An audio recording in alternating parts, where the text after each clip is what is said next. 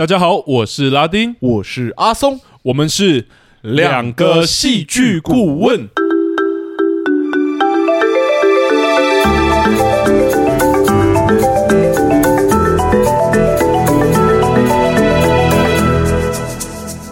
Hello，欢迎大家回到我们节目。又，谢谢大家回来。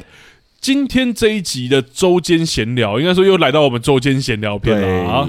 那我们这一季其实还是有邀请一些来宾啊，但大家如果是很期待我们访谈的，再等一下下，马上就来了。是的，对，但我们还是在想说有没有一些主题可以聊。如果每一周都玩游戏，也怕大家很快就腻了。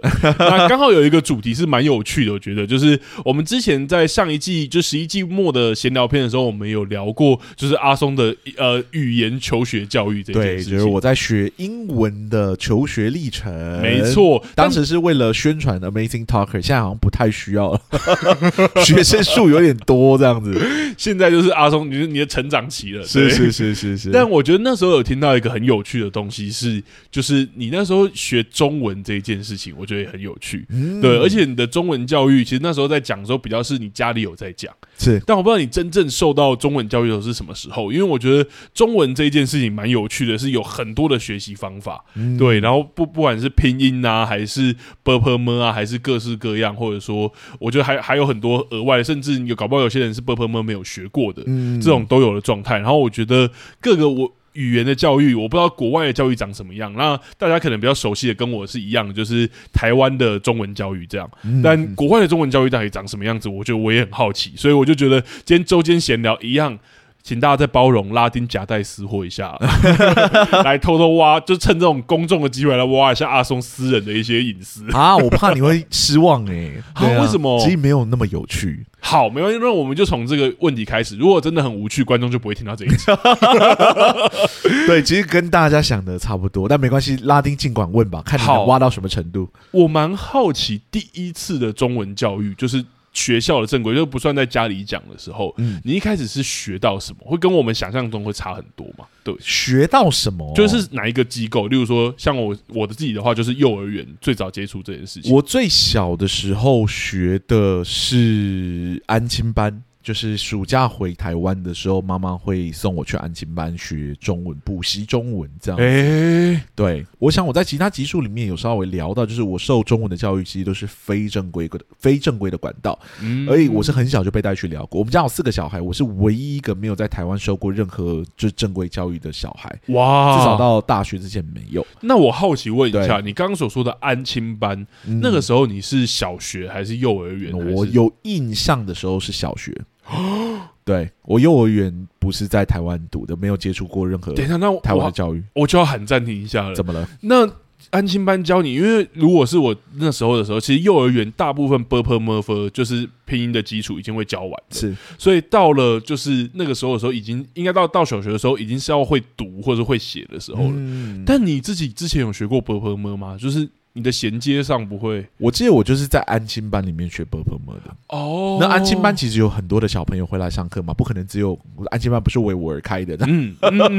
对不过就是老师会额外把我带去旁边练因为他知道我的状况比较特别我会讲我会聊但是我不会写。啊，对，所以他会额外帮我上。就是可能波波们的课啊，让我自己在那边旁边练习。这样那你会念吗？因为我觉得台就是我台湾的小朋友，如果是这样受教育上来，都会有一个经验，是我们其实都是会先念波波么，然后才会念字。不会 完全不会，所以你反而看到字，你是跟我们相反的。你是看到字你会念吗？不会哦，也不会哦。波波么，不会字也不会念。啊，到开始上汉青班的时候，啵啵啵开始拼的出来了。嗯，但你也知道，中文的难处就不是你学会啵啵啵就可以，那只是发音的方式，那那只是一个门槛，对，那也不是门槛，对啊，那就是门把而已。对，就是你学会啵啵啵，你也顶多知道说哦，台湾人发中文的声音是长成什么样子。对对对对，不过你真的要进到学习中文的那扇大。门，它的门槛太高了，中文门槛太高了，是，对啊，好像很多人都会说中文真的是最难。对，你让我学 A B C，我把它倒在一起，它就会是一个字。嗯，我学波波么，把它倒在一起，它就是一个声音呢，它就是一个门门把而已，它不是一个，它完全不是一个字，字我还要一个一个学。哦，原来这个是木，原来这是弓啊，原来这个叫松，这样，哦，真的是，对对，我觉得大家都经历过那个，我自己小学的时候都还是在写波波么，就是文字我还不太会念，不太会读，嗯，对，但我这边就要先问。问一个很有趣，就跳出来问一个问题。因为我觉得这是台湾人，就是十大之谜，就是啵啵么？从啵念到最后一个，其实有不同的，就是就顺序啊。然后我自己小时候就一直在念一个版本，就是我我在幼稚园之前，幼儿园的时候都是学同一个版本。然后我到小学的时候，突然老师教了另外一个版本，然后那是我印象中我第一次信仰崩塌的时候，太早了吧？因为中文课 没有，因为我就会去纠正老师啊，然后我就被老师骂啊，然后老师老师还会骂你，这个才是正确的。然后我那时候记得，因为那个也是我会跟你一样是安亲班，就是安亲班老师有在讲，然后安亲班老师讲的又跟学校老师讲的不一样，然后我就说没有，就是不是这样。然后安亲班老师就说不管，你要学会我的。然后我就在那边背，然后给我又一直记得原本的，然后我就只有背到哭过的。对，我就问一个，好，听众也可以一起玩的游戏，你你的最后一个是什么？儿 啊，好，呃，我之前有一个版本是鱼，鱼，最后一个是一乌鱼。为什么会结在一乌鱼？我不知道，那个键盘打的旁边最旁边那个是呃啊，所以你的老师是教错了。反正我就是有一个一乌鱼的版本，然后我那时候就想说不对，最后一个是呃，然后就说不管你要背一乌鱼的，你说学校正规的老师。没有安亲班啊安亲班的安亲班的。哦。可是他的那一张就那个安亲班老那个安亲班有关门了吗？他活的蛮好的。他活的蛮好的是而且那时候不是会有一张大的表然后会把 ber 喷墨写在上面吗是是他那一张结尾真的是一无余啊 真假的？所以真的等下这是你有在网络上查过说我没有我没有特别查但或是听众可以来纠正我们一下说到底发生了什么事。还是其实有听众的版本也是一无余的。可能曾经某一个时期。有过这样的争论，这样子。哦。不过我确定现在官方的版本结是在二上。懂，因为键盘就是这样打。但这我就是小小借由这个机会分享一下我童年信仰崩塌的过程。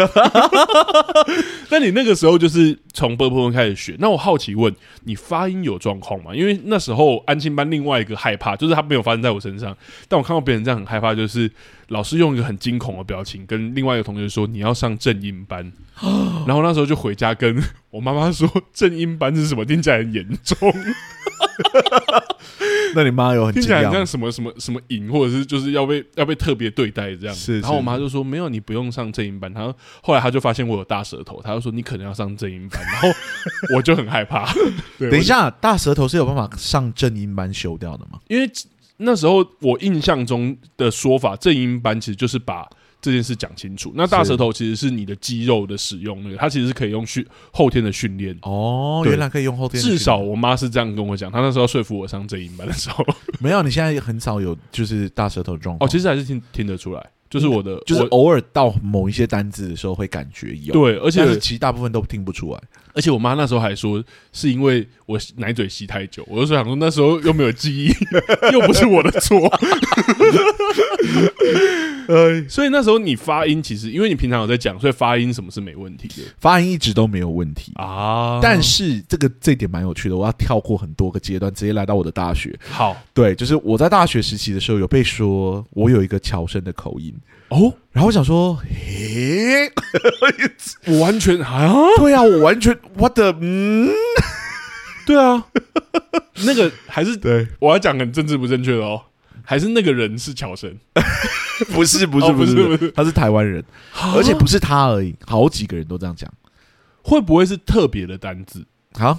就是特别的几个字？我不知道，我不知道，因为我一直觉得我没有什么口音，因为我就觉得我就是学，我就是跟家里人讲话啊，对啊，家里人什么口音，我妈要讲台语啊，对啊，对啊，所以就变成说，嗯嗯，哪里来的口音？这样，好好好。但你现在其实你那时候没有改任何东西，对不对？从大学到现在没有。好，那听众可以留言一下，我有没有一个什么乔生的口音？对，大家有没有感觉到？我觉得我可能有些音会发的特别实哦。对，可能有一个有一阵子，因为演员嘛，你要训练自己，所以你也会去练一下你的口腔等等之类，所以会把一些字咬的比较实一点点。嗯，但我也可以，我也可以不咬实啊。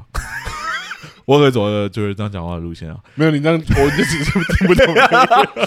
这样难道就叫没有口音吗？哦，我好，我好像有点理解，就是有时候咬得很实，对某些人来说，好像是某一个地方讲话的习惯。好像是，我后来才发现是。可是我那个，我也不是什么卷舌儿或者什么，我讲话是那种，又不是这种路线。对啊，我就是干嘛？你笑那么开心干什么？我觉得这段有点政治不正确，因 为你卷舌有点太清楚了。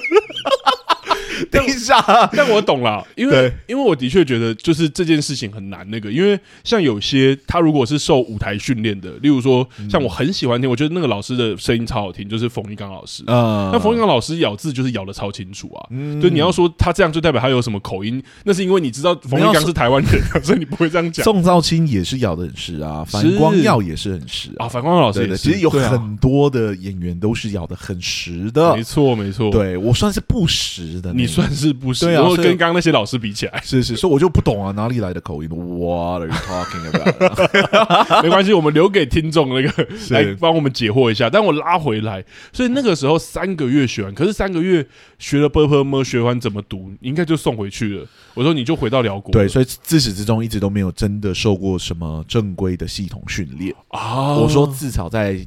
高国高中之前没有，所以小学等于说其实就都都断了，也没有读，也没有没有，就是每一年回来都会上个三个月的安亲班，嗯，然后就会荒废九个月。你说这种 那个什么什么一一一日晒网十天打鱼还是什么那种？三个月晒网九个月打鱼？哎，不对不对，是那个什么三十天？对，真的啊，九十天九十天九十天什么意思？三个月不是吗？三个月。不是啦，打鱼是工作的意思，晒网才是晒嘛，晒那个网。我要沉默一下，因为我觉得我我在这一集反而表现的我比较像乔生。没有，所以是怎么样？所以是三个月打鱼，对。九个月晒网，对对对，这一段的意义真的很奇怪。就是今天在讲中文嘛，要把它讲清楚。对，但我懂，就是好像好像这真的没有受正规这样，所以直到国中哦。对对对对，但这故事又很长，对，我又不知道从哪里说起。对啊，对啊，为什么？对，就是我是家里唯一一个没有受到就是台湾的教育长大的小孩，因为刚刚讲那个，嗯，这代表什么呢？代表我的哥哥姐姐们其实都有。他们都是读到小学才去辽国哦，所以他们其实中文到那边的时候已经不错，会写啊，会读啊，会做很多的事情。对，应该已经不至少注音以上，他们应该国字什么都会写。那你想想，就是小小的阿松，对不对？嗯、看着这些大大的姐姐哥哥们都会做这件事情，嗯、他就会产生某一种什么，某一种向往哦，反而是向往哦，对，就会觉得哇，学中文好厉害哦，对啊，觉得好厉害，好厉害这样。可是在家不一定用得到啊，就如果我可以想象说是用得到的场合，然后他们会你不会，应该说就是用得到啊，他们都会用，但我不会用，所以我就有一种不平衡感这样子。所以我一直读到小学五六年级，应该说就是已经读到国一的时候，我就说我想要去台湾读书，所以我是主动跟我家人提，说我想要去台湾读书，嗯。那我的家人就说：“你现在是国一的年纪。”我说：“我知道啊，我知道啊，但我想要把我的中文练好。”说：“你现在回去会死掉。”对对，真的。我国中老师，现在的国中老师现身说法会死。我说什么意思？什么意思？他说你：“你你就只会写你的名字而已，嗯、你我他都不一定写得好。你为什么觉得你可以回台湾读书？连课本都不一定看。”对，可是我有一种充满着向往，说不行，我一定要把中文学好，我一定要学会中文。啊、当然也不是只有就是敬仰哥哥姐姐们。这样的理由，而是我们家人呢，像我妈就会常常跟我们聊诗啊，她自己很喜欢唐诗啊，诗词歌赋，然后她也喜欢听一些音乐，会聊词啊等等。哇，你妈也很译文诶，对，她也算是译文挂的，懂对。然后我自己就觉得啊，怎么办？就是家里人都这么有文化，好像我没有那种感觉。嗯，对。虽然我觉得学英文也不错，不过我终究会觉得好像。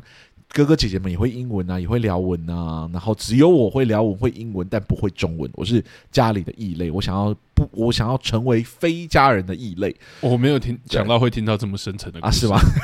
所以我说有一个很长的背景，但我觉得的确有一个好像很综合，感觉你看像你刚刚说的，好像有一点向往，好像也有一点点就是想要融入，或是好像蛮复杂的。没错，而且我们家人其实，在我们国中的时候就会。因为像我哥哥姐姐们都比我大嘛，他们最离我最近的那位姐姐，她比我大四岁；离我最远的姐姐比我大六岁，所以其实我们的年纪是有差的。嗯，他们是先达到国中的年纪，那我们家人年纪到国中之后呢，我妈妈就把他们送去纽西兰读书。哦，所以其实三位就是三位兄弟姐妹，其实在我到国一之前呢，就已经都在纽西兰读书了。嗯，对，唯独我。那个时候也应该要准备去纽西兰读书，嗯，我后来有点后悔没有去，因为我我去找我姐姐的时候，我真的觉得那地方好漂亮啊，对，就是纽西兰这是好漂亮的地方。不过我那时候对中文有就敬仰，所以我跟我妈讲说，妈，我不想要去纽西兰。我想要去台湾，嗯，我想要回台湾，嗯，读中文。然后就刚刚就那个对话来了嘛，会死，就你会死这样。然后就说，可是我真的想学中文啊！你一直没有让我受到中正规的中文教育，我觉得不公平。哇，你那个时候就会讲这个？没有，我现在在脑补很多的台词，但大概有这个对话，对，大概有这种感觉。所以我妈就认真的说：“好了好了，如果你真的想要学中文，我去帮你找可有在教中文的学校，嗯，但是还是以英文为主。”那找了一圈之后是，哎，远在天边，近在眼前，居然就有一间，就是在。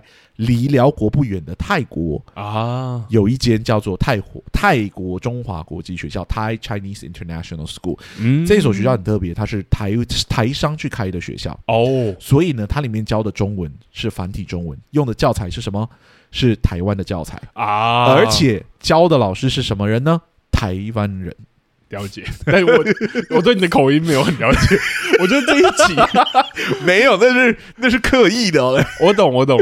好，是是是。所以就那个时候就开始，好像就到后面跟上。应该说，就是这所学校好像就是为了我而存在。你知道吗？没有没有，我觉得我觉得还是有差。他在泰国，他如果真的在寮国，在你家旁边。好 了，是是是是。但我就看着那所学校，然后我妈就说：“你现在先去这所学校读读看。”对。那你反正你一直都是受国际学校的教育长大嘛，嗯，所以到泰国读的那也是国际学校，基本上也是全英文的环境，嗯，那没有关系，衔接上不会像你直接回到台湾那么困难，嗯，然后就说，然后额外有在教就是中文的啊。的课程，这样可以一 game 里沟的感觉，哎，我就想想说啊，听起来也不错，嗯，对，反正那时候国中了也想要离开家家里那样子，懂，所以就就是毅然决然的。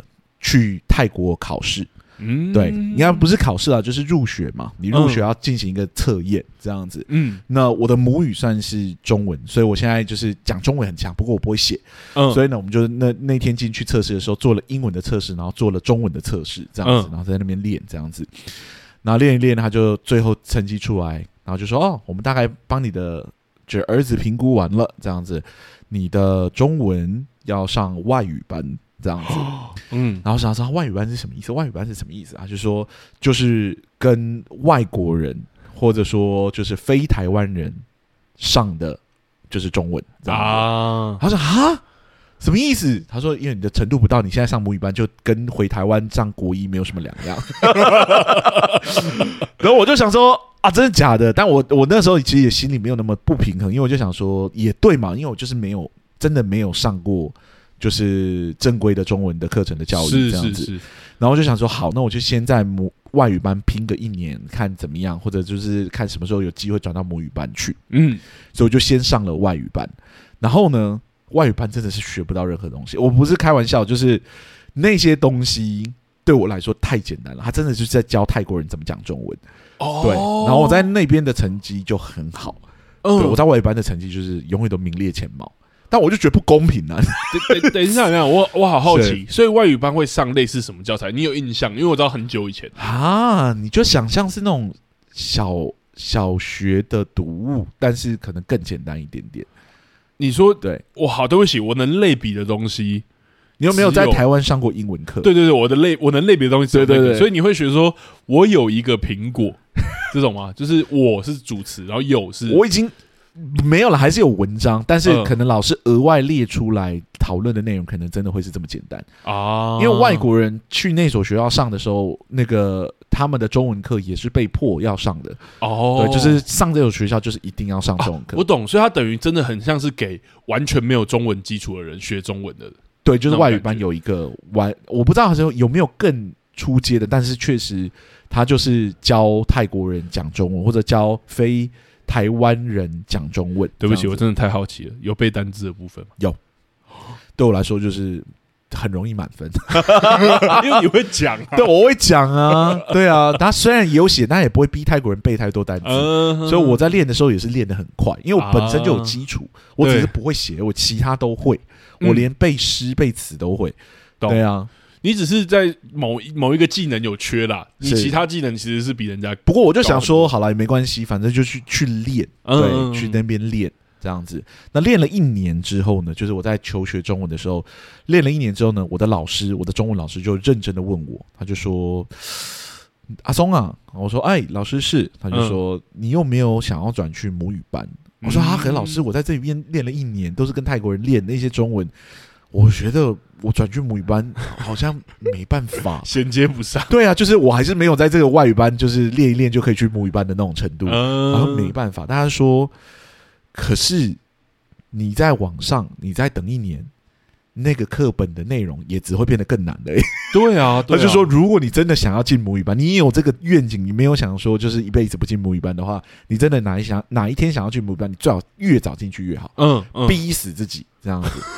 然后我就想说，好，我知道了，我试试看这样子，所以是正确的选择，所以我就转进去母语班，对，一帆风顺，从此。国二。没，怎么可能一帆风顺？痛苦的要死啊！对啊，因为我刚刚想了很可怕的原因，是因为其实，而且我跟你讲，在外语班的时候，你会有一种优越感哦，你会觉得什么问题你都能答。懂，你懂我意思吗？所以老师在问问题的时候，你都会选择不答，因为你就觉得帮别人答了，别人就学不到东西。哦，我现在知道，我以前高中那种就是从英国回来的同学，很讨厌那种同学，他们他们的心心里到底在想什么？不是你要理解，我真的就是母语人士嘛，我懂，我懂。对啊，那我那时候当然就是会觉得啊，就是不要回答，让大家都有机会回答。嗯，或者说我真的想要回答的时候，老师有叫我不要回答，嗯，他就知道我是母语人士，他说你不要抢别人的答案，这是。懂啊，懂啊。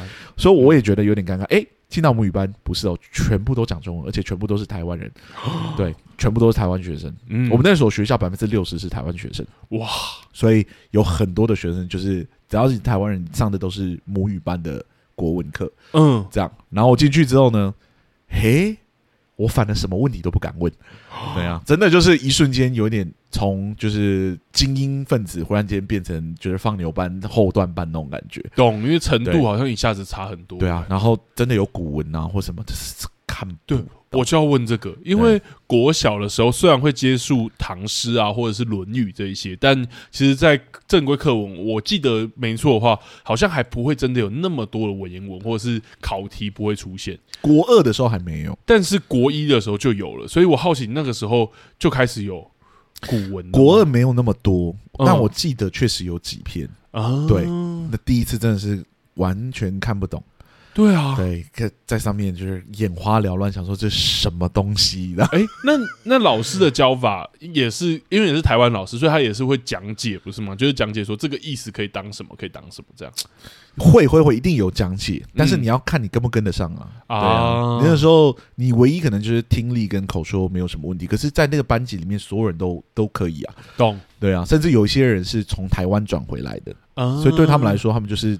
其实有点像继续上国文课，他们已经有上过那个很病态的升学体制的国文课，对啊，经验。所以我就想说，天哪，我要怎么办？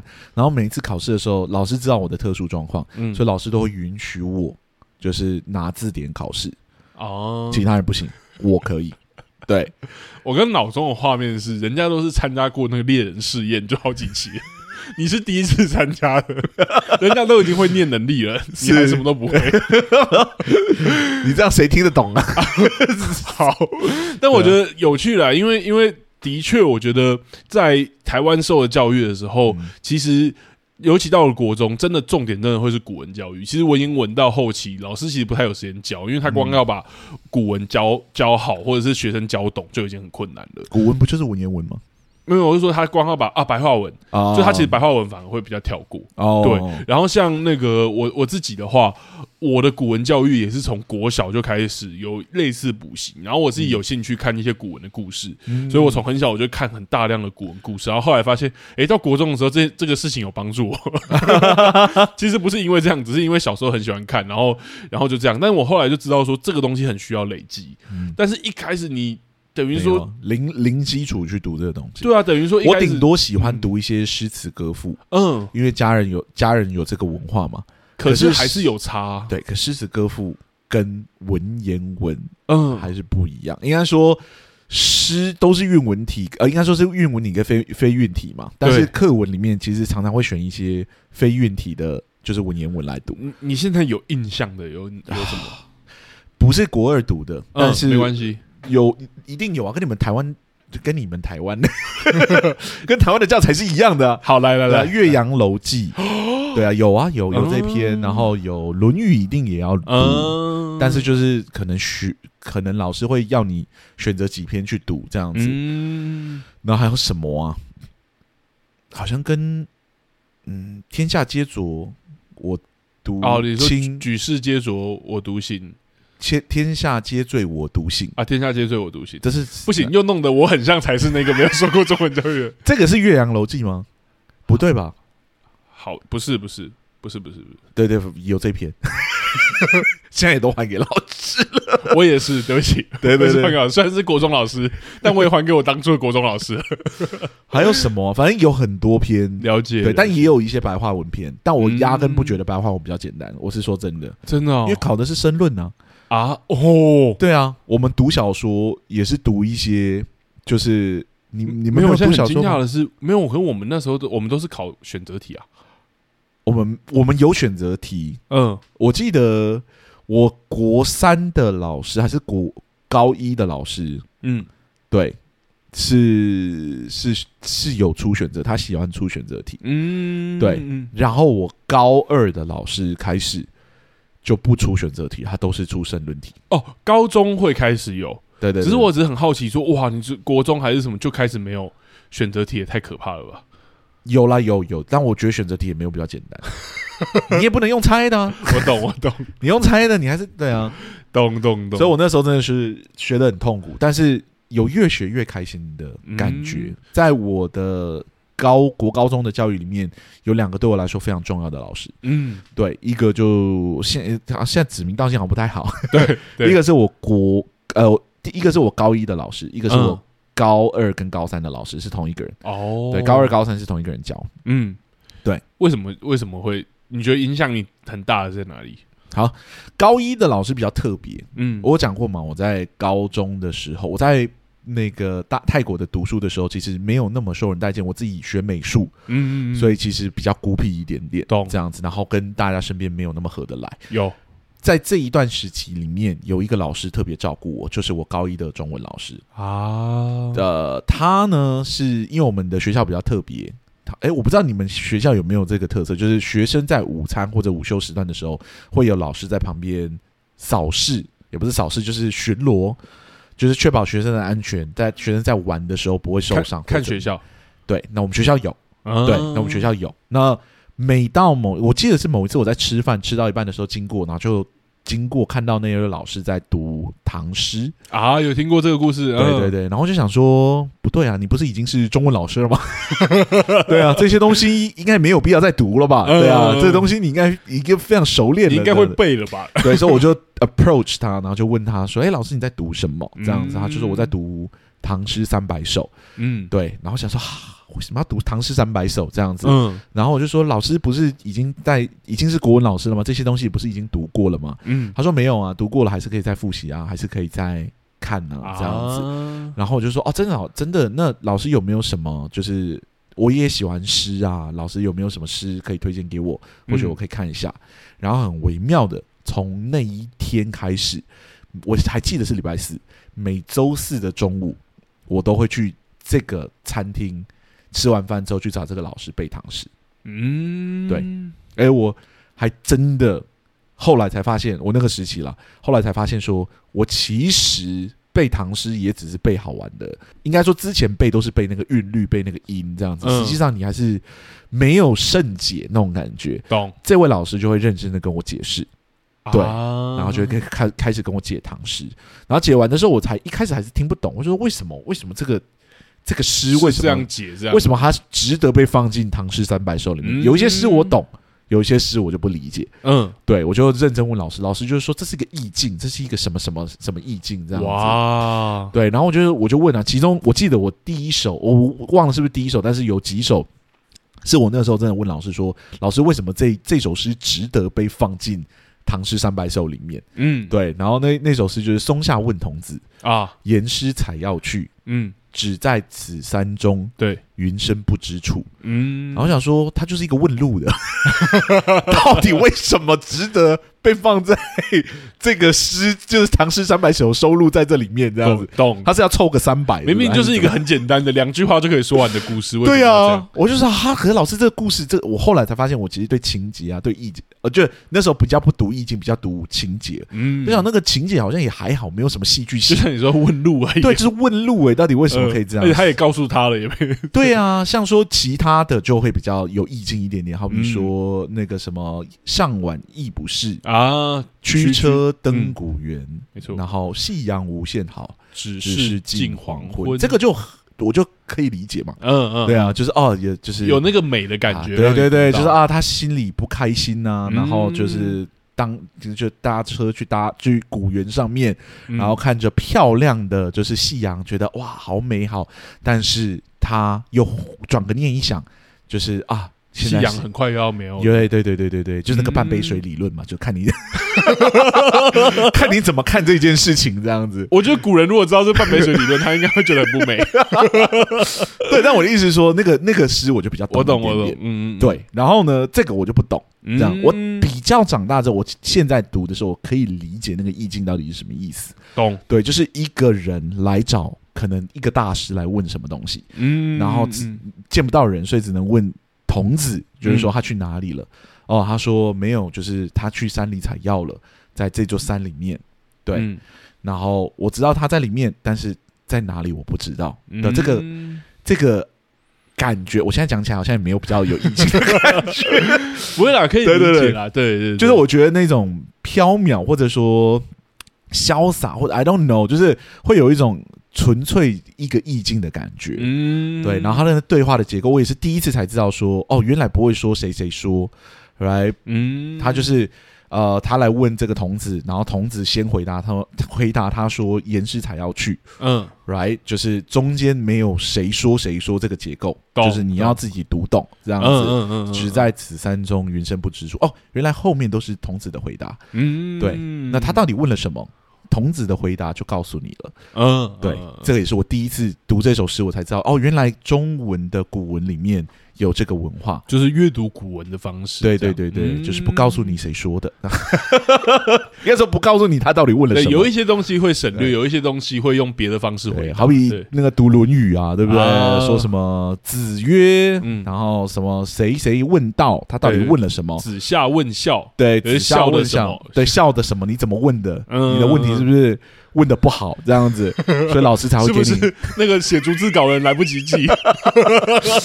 对，但我的意思是说，就是哦，原来有这个文化，也是那个时候慢慢记。就是哎、欸，我接下来的一两年，嗯、我甚至到高三的时候，我记得我都还是长期有跟这个老师持续在学古诗词。啊、对，那后来除了读唐诗之外，也会读呃，也会读到宋词。嗯嗯，对，唯一没有读到的是元杂剧元曲。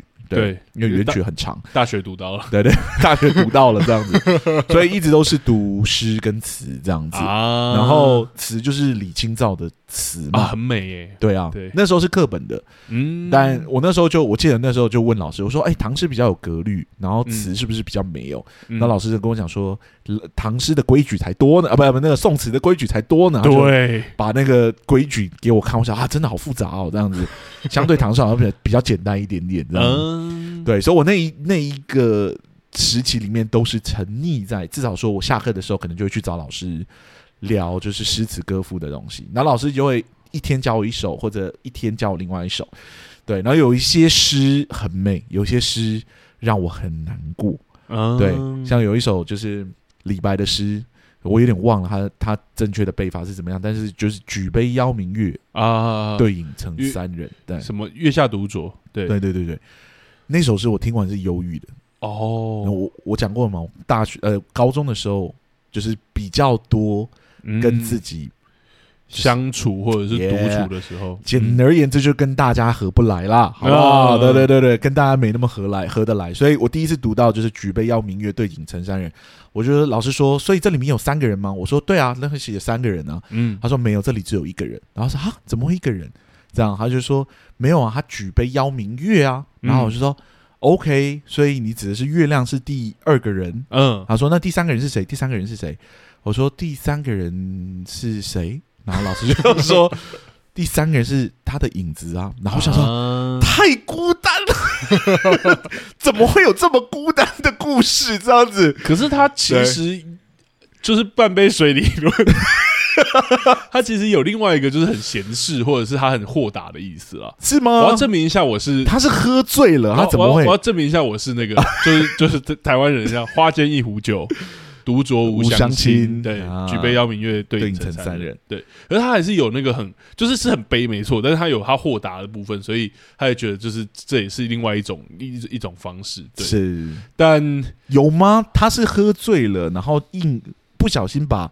月亮跟没有没有，他没有不小心呐、啊，他他是他是故意的是是，对，他是有一点点，就是哦，就算这样，我还是有一种豁达，对，你不觉得这样很可怜吗？是蛮是没错，你不觉得那个时候的就这一种失败都是走这个 浪漫失败？李白就是一个非常孤单的人，这样子 很多好不好？很多这种类似的诗，或者说哦被贬谪了，但其实也是很快活，但是很悲伤。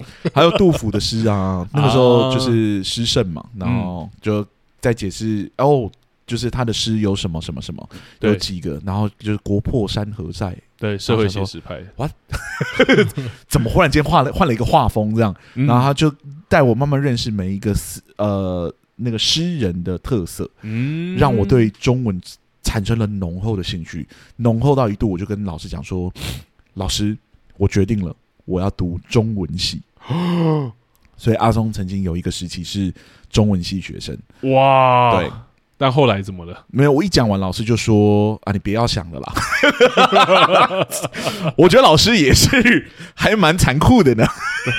老师，老师也是很直接，是。但我我我觉得好棒哦，就是啊，应该说你可能在讲起来，他的确是很多就是巧合所造成的。但我觉得他的确塑造了一个，我觉得台湾很多老师可能会很想要的，是因为我觉得台湾在教中文教育的时候。都是有很有进度压力的，所以像我刚刚讲，其实很多白话文，或者说不要这样说，很多简单的古文也很棒，是它意境或情意这一块也都很棒。可是因为老师他有进度压力，或是他有升学压力，所以他必须要教那一些学生比较会看不懂，或者说比较难的部分，对，然后就不比较没办法讲到老师真的很喜欢。因为我印象中的是我我国中的国文老师，他就是宋词的爱好者。啊，他超级喜欢宋词，可是他那时候也是要赶课，所以他没有办法补充很多。但他就是，他就觉得李清照的词是他读中文系的时候，他觉得以前也都是觉得中文就是那样。嗯、但他读到读到就李清照的词的时候，他觉得中文真的有美的感觉，第一次让他感觉到。昨夜雨疏风骤，对，对，浓睡不消残酒。嗯，试问卷帘人，你看又不告诉我问了什么？却道海棠依旧这样子，嗯、知否知否，应是绿肥红瘦啊！这首真的有够美的，对啊，对啊，对啊。但是我觉得那时候老师有一个，就是现在回想起来，他那时候的确有一个忧虑，是他觉得哎，没你们没办法懂，可是我也没办法，没有时间说给你们懂，嗯、所以你们先背起来。我相信大家应该都有经历过这一个时期，就是你先背。然后再再说，就是有缘人，你自己就会懂他的美。我记得我回台台湾之后，我跟戏剧系的朋友有一些对中文比较感兴趣的，嗯，我们也会聊我们喜欢的诗词歌赋。那时候还要把《唐诗三百首》拿出来一一个一个看，嗯，对，然后说你喜欢哪一首，我喜欢哪一首，再比。对，我觉得到现在我都还是觉得唐诗很美，然后宋词宋宋词很美，这样子。嗯嗯嗯嗯。所以我觉得那时候那个老师可以这样跟你这样一对一教学，我觉得。哦，我觉得不只是你对他印象深刻，欸、他应该也会蛮难免费补习。就是我去缠着中文系老师，我也不知道说好。我现在真的在这里有中文系老师可以问一下，有这样的学生，你们到底是喜欢还是不喜欢的？你们会不会觉得很烦？就是时不时又要再教他一点东西。我我不得不说，以一个老师的立场，是我觉得是会享受的，因为我其实会觉得，就是学生问多这件事情，我可以发展我的我的专业，因为我觉得没有一个老师是喜欢，我就只是服务考试而已，他还是想要把所学。那个像例如说在课堂上，我其实会。跟针对班级的需要，在分享表意的时候，我会决定到底要分享的多还是少。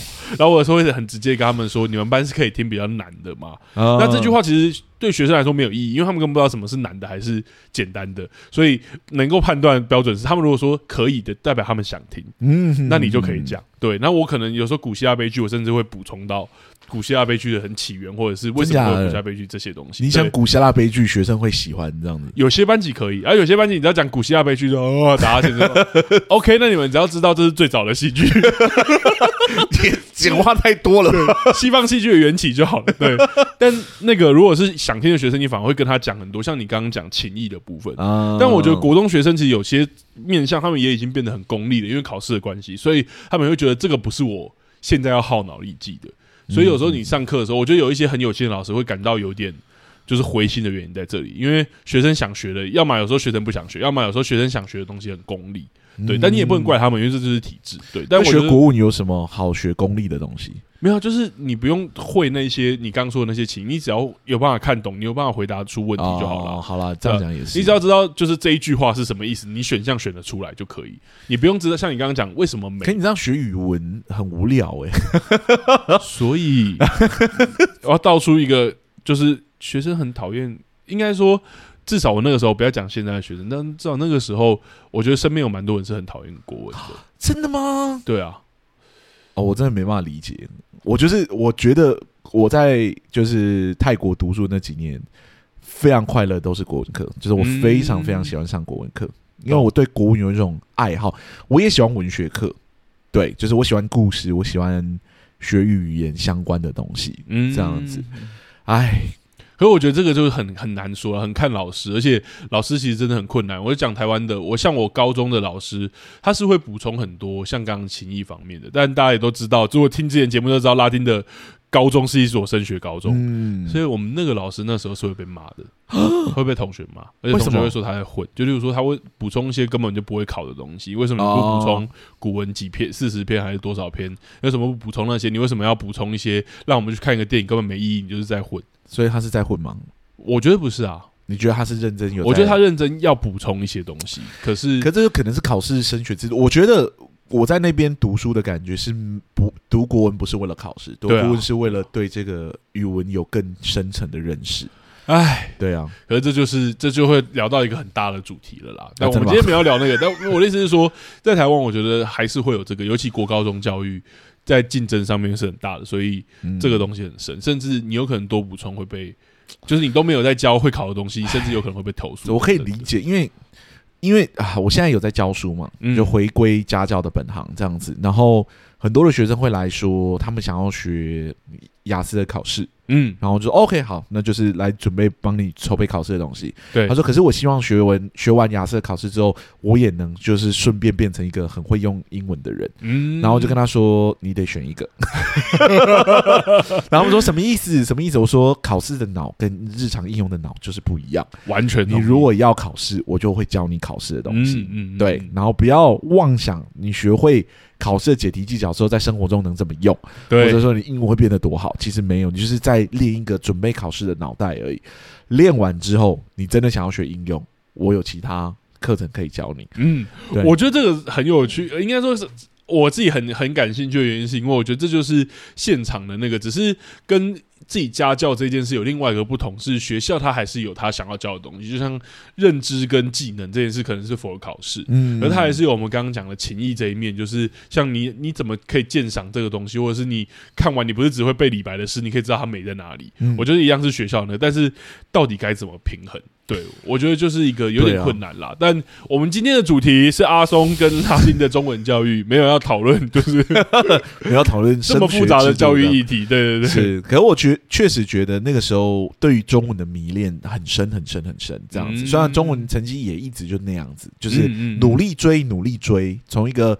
什么都不太会写的人，努力追成一个好像慢慢看得懂古文、看得懂一些。啊、我也觉得那时候对我后来学戏剧的教育很重要，因为我们有一部分是要读就是歌仔戏啊，或者说传统戏曲类的东西。嗯，去看这些作品的时候，我是很享受的，我是非常喜欢的。哇，原因就是诗，sorry，就是诗文体。对，嗯、就是这些传统戏曲，他们的文字写法是偏诗文体，而且要唱的。嗯，对。那像。西方的戏剧作品里面，我也特别喜欢像莎士比亚这种啊，也是偏诗文体，虽然它不是韵体，它是格律，嗯、就是五音格律的。就是啊，这个有点难解释。没关系，我觉得大家知道到这里就够了。有机会跟大家解释。对，所以我觉得这些训练对我来说都是增加了我对语文的爱好，然后也是我进到北医大之后开始认真学剧本分析啊，学看剧本等等之类，会对语言这个东西很感兴趣。我想说，为什么这么翻？为什么这么写？为什么这个人这此刻这样子讲话？开始对于这东西有非常非常大的热情去理解这样子。我觉得这也很有趣，是我的方式，我我反而好像跟你相反，因为你一开始接触中文的时候，好像是接触它比较美的那个那个部分，嗯，我反而是真正都脱离这些升学考试或体制的时候，就也就是我其实到大学的时候，有一个机会，我重新接触到那个宋词。然后好像才体会我国中老师，所以我有点回过头来，有一个五六六七年过去之后，你们国中老师那时候很冤枉，然后对对，他可能想要带给你们很美的东西，你们选择不要这样，或者是那个时候好像真的没有那么多时间带我们去领略那些东西。可是到六七年后，哎，我看我觉得我好像可以理解他在说什么，或者说不知道是年纪到来的是什么，就会觉得哦，我真的懂他美在哪里。然后后来我们在戏剧系的课堂上面，老师有给我们。我们读原曲嘛，元或元杂剧，然后那时候看的，就如说感天动地都有缘啊等等的，啊、那时候好像真的感觉哇，那个文字的东西我又更懂了。然后，可是我的确会觉得，在升学体制里面，或者说自己在那个状态里面，像你说的，我其实要很会考试，我不一定要很懂它美在哪。嗯。对，就是我其实有一个我可以用考试的脑，我后来发觉，哎，我很会考试。例如说，我在考教教育相关的东西，教检、教教师检定等等的，也都比北艺大同学厉害，因为我很会考试。但是我不一定很会讲，蛮有趣的。因为我在国际学校上课的时候，我们的国文课应该说，因为是国际学校嘛，所以国文其实就是。英文的课，嗯、它的名称到后来都会改成一个名词，叫做 literature art 啊，文学文学艺术哦，所以它一直被认为是一种艺术体。嗯嗯，就文学是一种艺术体，所以你在学习它的过程中是要能感受到它的美感的。嗯，对。可是国文这两个字听起来好像就是。还好，对 对，没有什么美感，应该要必然的跟它产生连接，好像就是你中文能用的多厉害、多酷那种感觉，这样子。但我也要稍微跳出来帮老师们平反一下。好，来来来，我我觉得还是有很想很在乎这件事情的人啊，只是你要怎么平衡这件事，就是没有，我知道我这样一定有啦。就是你对国文有热情的话，就像我就是带我念唐诗的那个老师一样，他到现在对可能到现在都还是，嗯、还是会固定再去翻那些诗词歌赋这样子。像像我自己很喜欢我自己目前在国中带导师班的那个国文老师，的原因就是他其实会问一些同学我觉得很有趣的问题，而我的确觉得那些问题有办法真的打开一些他们对于国文或者说对于文字或者是对于文本分析这个东西有那个，但是我只是我那个时候可能。我现在回想不起来了，不知道是老师没有，还是我自己不愿意。因为的确有一种很省力的方法，就是我只要会考试就好。唉，但我觉得这也是有趣的地方。但后来真的是回过头来觉得，哇，文字好美。尤其是后来在我现在所任教的国中，有一个他们有一个很有趣的活动，叫做诗词吟唱啊，所以就是真的会把。里面诗的就是唱出来，而唱的时候大家都知道，就是那种歌唱比赛，你不可以只唱歌嘛，所以你只是唱歌不会得名嘛，所以大家就开始要扮扮什么古装啊，开始演戏，然后开始你刚刚说的那个花间一壶酒，将进酒就要先演哦，他被贬谪啊，然后怎么样怎么样。的故事。然后，可是那个时候在听看他们演，或者是在看他们唱的时候，我觉得那个意境好像又更不一样。然后我就更有一个余裕去欣赏那个美。然后也真的觉得，的确。古文里面有他可以欣赏的东西，或者说国文这一个学科好了，就是说中文这个学科，白话文里面我觉得也有很美的。那也是到北艺大开始看脱离那个考试体制，我去看一些小说啊或者什么才的。像我不知道你你们那时候有没有选，高中应该有可能会选，就是简真老师的文字。没有。好，这是什么？就是就是一个台湾也是台湾一个作家，然后这个老师的文字就是很浓烈。就是他会用很很浓的一个字字词，我也很难形容。但是你但如果有兴趣，应该说听众应该都看过了，因为说台湾，大家如果有兴趣可以看。然后我就觉得哇，那个文字真的好有他自己的风格。那浓有时候浓到我会有点吃不下，但是有时候。短短看一段，又会觉得好有味道，嗯，对，然后才可以开始欣赏那个美，然后我也觉得是蛮有趣的。然后听你分享的时候，我又觉得另外一个有趣是，好像对你来说，你反而是从它很很美的地方开始接触，嗯，对，我觉得也是另外一个不同的路径。对，所以这是第一位老师，其实还有第二位老师、嗯、哦，来，来，对对对，就是高一接触的是带我认识诗词歌赋，我觉得纯粹。享受文字美感的老师，他也是劝退我不要读中文系的老师。我记得他当时劝退我的方式是他拿一本，就是好像在教国文类的书本，嗯，然后里面都是作文集，就是呃，我不知道是什么作文集，不过第一篇就是满分作文，国文满分作文，嗯，对。然后呢，他就说来看一下这个这个中文系未来都要读这些，你会有兴趣吗？然后翻，就是他那个满分作文，他是用。文言文写的。哦，对，然后绝对不是那种网络上在写的那种文言文文体，就是啊，稍微把那个主词换成换成那个嗯，对，如啊或怎么样，就就当做是文言文，它是真的像古文一样在写这样子。哇。然后我看一看，我就说，嗯，谢谢老师，我懂了，我懂了，我好像真的不适合中文系的，对，好像我不能只是爱诗词歌赋，我还爱爱很多东西，那就算了，这样子。了解，对。那后来是在高二、高三的时候碰到了另外一位老师，当然也不指名道姓这样子，但是那位老师他的教学方式很不一样，我觉得他。给我的感觉是如何用英中文去应用，嗯、所以他的课文呢，永远都会教我们怎么应用回我们自己的生活之中。哇，对，所以有很大一部分是我们在学《论语》的时候，常常要，嗯，要举生活中实际还能用《论语》去举的例子。哦、对，就说这个《论语》他在教什么样的？就是有点像概念，嗯、它的概念怎么样运用到现今？对，就是他教的这东西，如果真的要套在现在的话，有没有什么东西是可以套用？嗯，然后学生们就要去想这样子。是，我记得我那时候也有想一个，就是我也被分到一个，然后我就去想一个这样子。嗯，然后想到的时候呢，我记得我就是在上面用中文去绕了，就是举了两三个例子。但老师就在下面一直在辅导我说，所以呢，所以这跟《论语》之间有什么关系？这样，啊、然后我就一直讲，一直讲，一直讲，就我努力的去阐述我认为有关联的地方。嗯，但是打在很多的地方都好像没有打到，然后老师就笑了。嗯，对。然后我有点忘了我当时举了什么例子，我也忘了是哪一篇文章，但我记得很清楚是老师笑了，他说：“其实你已经讲到了。”嗯，对，只是不知道为什么你的结论一直下在别的地方啊。对，然后他就点出了我讲到的那个地方。哇，对，然后点到的时候，我一瞬间就哇，我觉得这是一个豁然开朗。嗯，对我，我有点忘了那篇是什么，但我一瞬间就有一种，啊，原来是这样。啊，对，难怪我就觉得我例子没有举错，可是为什么讲不到点，讲不到点这样？然后我才理理解到说，英中文的应用要给别人理解，似乎还是要有一个架构跟一个逻辑在。哇！然后我觉得这老师很酷的地方就是。他会一直教他的题目，全部都是偏申论题，很少有选择题。嗯、我记得几乎都是不是简答就是申论。懂对。然后呢，他的所有的题目呢，他都不限制学生，因为之前的老师好像会还是会限制大家尽量不要用字典。我一直都是有，你知道吗？要用字典的那个人。嗯嗯、有之前有聊。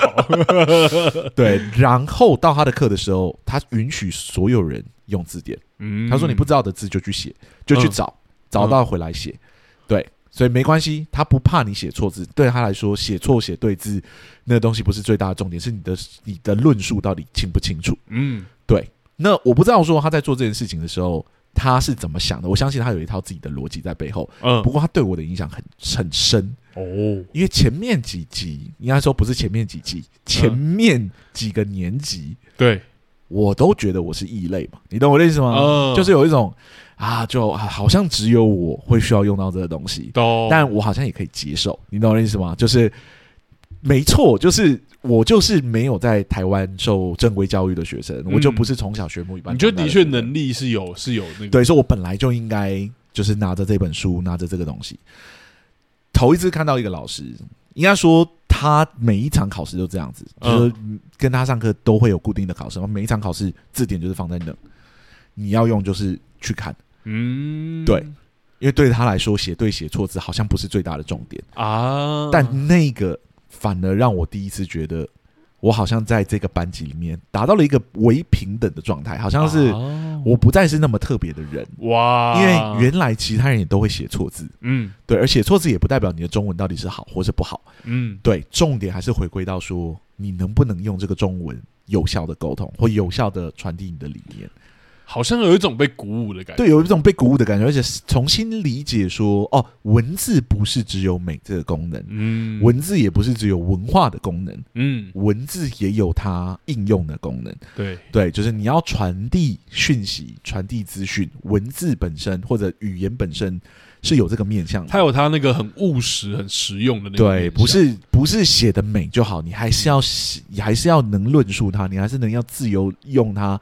达到一个程度是别人可以信服你，或别人听得懂你到底在讲什么这个程度。懂，他好像可以很美，可是怎么样让别人感觉到美，或是让别人知道美在哪里？好像是他另外，好像这个老师有点带你到下一个 level 的感觉。对对对，就一瞬间对于对于中文的认识又不太一样了，就似乎它不是一个美的东西而已，它好像要用它，要活用它，似乎还有很多的技巧，嗯，你要学的很多的东西。然后我觉得这老师的备课也都很有趣。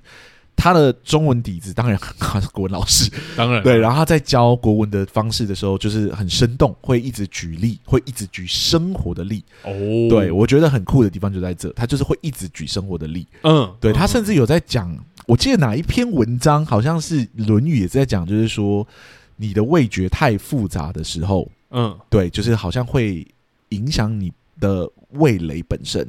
你的什么东西太复杂的时候，可能会影响你的，反正就是好像五官。如果东西太杂，可能会影响你的判断或怎么样。嗯，我还记得他举的例子，就是我很喜欢吃的一道料理，就是泰国的炒饭。嗯，对，他说他在举味蕾这部分的杂味的时候，他是说那个泰国的炒饭呢，它旁边会放一个鱼露，它炒饭的味道本身不重，所以你一定会想要加那个鱼露，那个鱼露，然后上面有辣椒。然后他说，他说他老那个老师说，他加了一匙之后，他就停不下，他必须要一直加，嗯，因为他需要那个味道一直在那里。他说：“这就是那种，就是味道本身的让人恐怖、恐惧的地方，或者会影响你对于就是 I don't know 是健康的选择还是怎么样。Oh. 对，他举的就是这么生活的例，他会很顺畅的任何讲任何的古文，讲讲任何的东西，就会牵扯到日常的应用啊。他这方面特别的强，所以上他的课特别有趣，而且他的课程的规划很丰富。我们记得到后面的时候，我们是读小说，然后报告。”然后我记得我总共报告了几次，就是有关杜甫的，有关就是呃杜甫之外，呃有关白先勇的哦，有白话文的，嗯，对，永远的尹雪宴，我还记得我那时候报告的是这个点，嗯，然后是小组工作，然后他最后要毕业前不是大考试，对，他考完最后一次就是说，你们接下来都不用考试了，接下来就是写一篇小论文。哇，对，所以我们毕业之前要写一篇小论文，然后他说你们可以分组去找你们要合作的人，真的有一种就是 已经在研究的感觉。然后那时候已经已经接触到戏剧，已经确定我要读戏剧了。嗯，对，然后我也确定我要考回台湾，所以我那个时候就说我要研究戏剧相关的作品。可是我知道说这个主题可能别人没有兴趣，所以我就跟老师提议说：“老师，我能不能自己写？”嗯，因为我想要写写看。然后我记得我真的是拼死命的。去写这个东西，了花了很多的时间去写。我是全班里面可能写出来字数最多的哇，然后也是被跟老师改很多次的学生，然后最后自己做报告。嗯，对，所以最后这个小论文就是让我真的觉得活活用了这个语言。那时候的主题是什么？我最后写的好像是有关于舞台剧跟电影的差别，以就是那个摩摩羯理发师、疯狂理发师为例。嗯嗯嗯嗯嗯，现在想一想，真的就是一个，就是一个论文，对，就是一个论文的题目了。虽然我最后写起来没有到论文的规格，但是其实这是一个偏论文的题目了。这样子了解。然后那个时候写完的时候，我就觉得很满足。我觉得我准备要去读戏剧系，那时候已经考上了。我准备要去读戏剧系了。然后呃，好像这篇研究好像已经。告诉我，我好像对这个东西真的有热情到我可以去为他写一篇文章，或者说做一篇很简短的论文研究。是，然后这个那时候读了很多的，也不到文献，就是网络的文章啊，去去思考说怎么组构这个语言呐、啊，让别人可以理解我到底想要讲什么啊，文章的结构怎么结架构会比较好啊，等等这些，真的是从那个时候就开始在练。嗯，对。然后呢，这些都不是重点，重点是。呃，我一直在学校都是后端班的学生，嗯，然后我也是从外语班一路攻到母语班的学生，对啊，对，所以我一直有一个自卑感，就是我会觉得啊，永远跟奖项无缘哦，就是我们好成绩啊，或者是这种前全班前三名啊，或什么这东西，永远都没有没有。无缘就对了，对，不用想了。对，我的成绩我就讲了嘛，我以前成绩很烂，我爸妈会说，就是你不入地狱谁入地狱？有，对，就是这种感觉这样。嗯、然后呢，我记得很清楚，是毕业前夕的时候，我们终于又再一次的，就是进入到那个颁奖环节。那个一直对我来说都不是我的事，嗯，所以我就是去参加，然后全全校的学生都在去帮别人鼓掌，对，去帮别人鼓掌这样。嗯、不过我知道那一年好像有点特别，就是忽然间增设了一个奖项。嗯，本来艺术艺术领域的，就是无论是美术、戏剧或者设计等等之类的，都是同一个奖项，就是艺术领域。对，就是只要你是艺术有读艺术科的学生，那一届就会有一个奖。嗯，那一届戏剧老师特别帮忙争取了一个戏剧奖。哦，然后戏剧奖的得主就是我。哇，对，就是最后。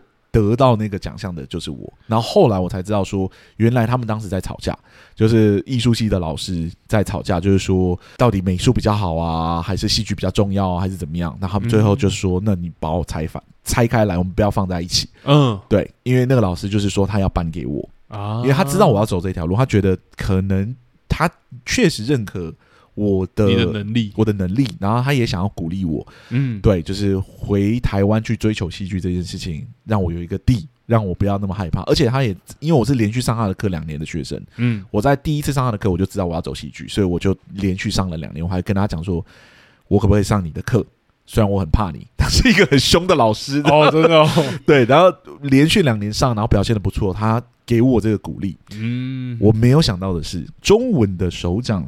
得主啊，这样讲很奇怪，就是他呃被老师认为班级优异、成绩优异的学生，我居然在中文也是第一名，哇！对，而且我很清楚，我不是我们班上中文最好的学生。嗯，那个时候我们班上有另外一个学生，他中文好很多，非常的厉害。嗯，这样子，然后呃那个时候在准备要颁这个奖项的时候。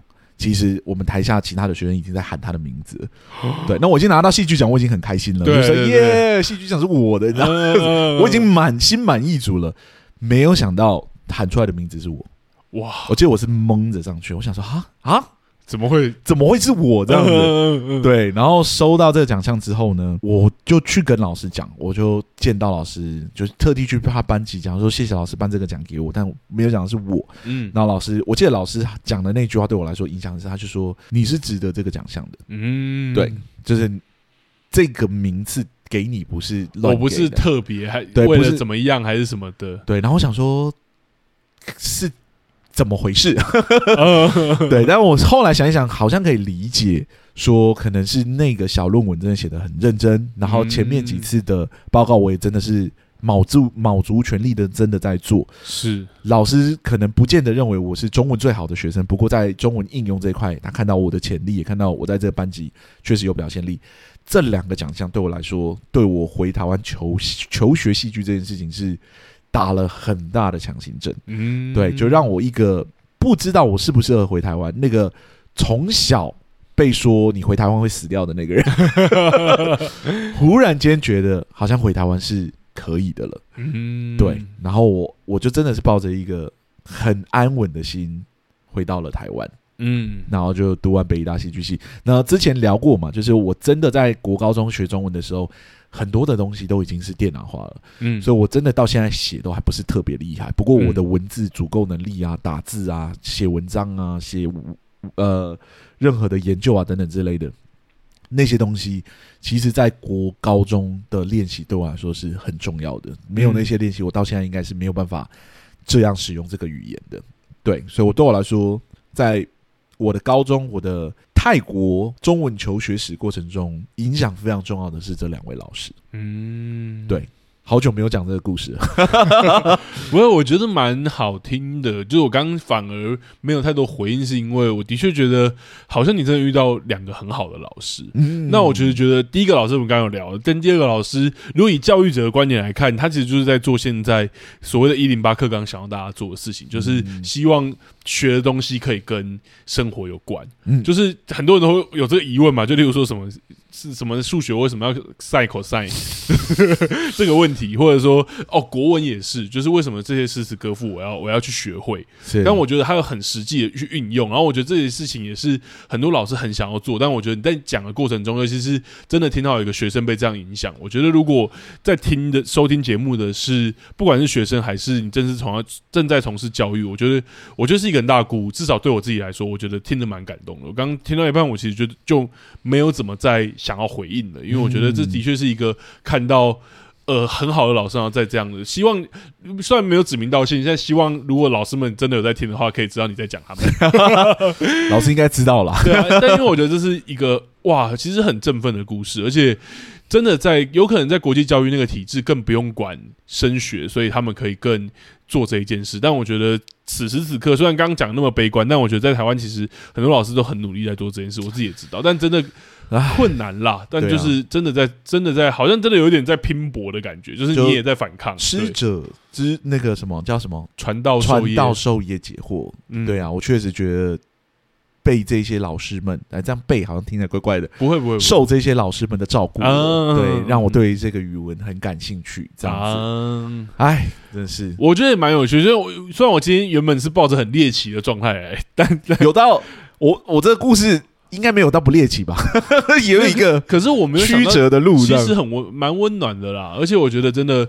反而最后的结论是，虽然聊教育行业，这个结论也不错，就是最后结论是，其实遇到一个好好的老师真的很重要。当然，学生要想要学，我觉得我也觉得是因为我的人生里面碰到的老师真的都很好，嗯，或者说我我碰到非常，我虽然没有我说影响特别深是这两个，不过我还是碰到很多好老师，请大家不要误会，我不是老师在听讲说，哎，没点名到我，不是只有这位这两位老师，还是有很多很多老师在这个过程中鼓励。我啊，鼓舞我等等之类，让我意识到了就是学习的乐趣是什么。了解，对，所以我觉得我很尊敬老师这个职业是这个原因，因为我觉得他真的可以影响很多人。对我，我原本以为会听到就是很很挫折的，就是求学故事，没想到很挫折啊！刚刚前面那个都很挫折啊，但最后完结在一个很真善美的地方嘛。我不能完结在一个真真善美的地方，我就没有那么满足啊。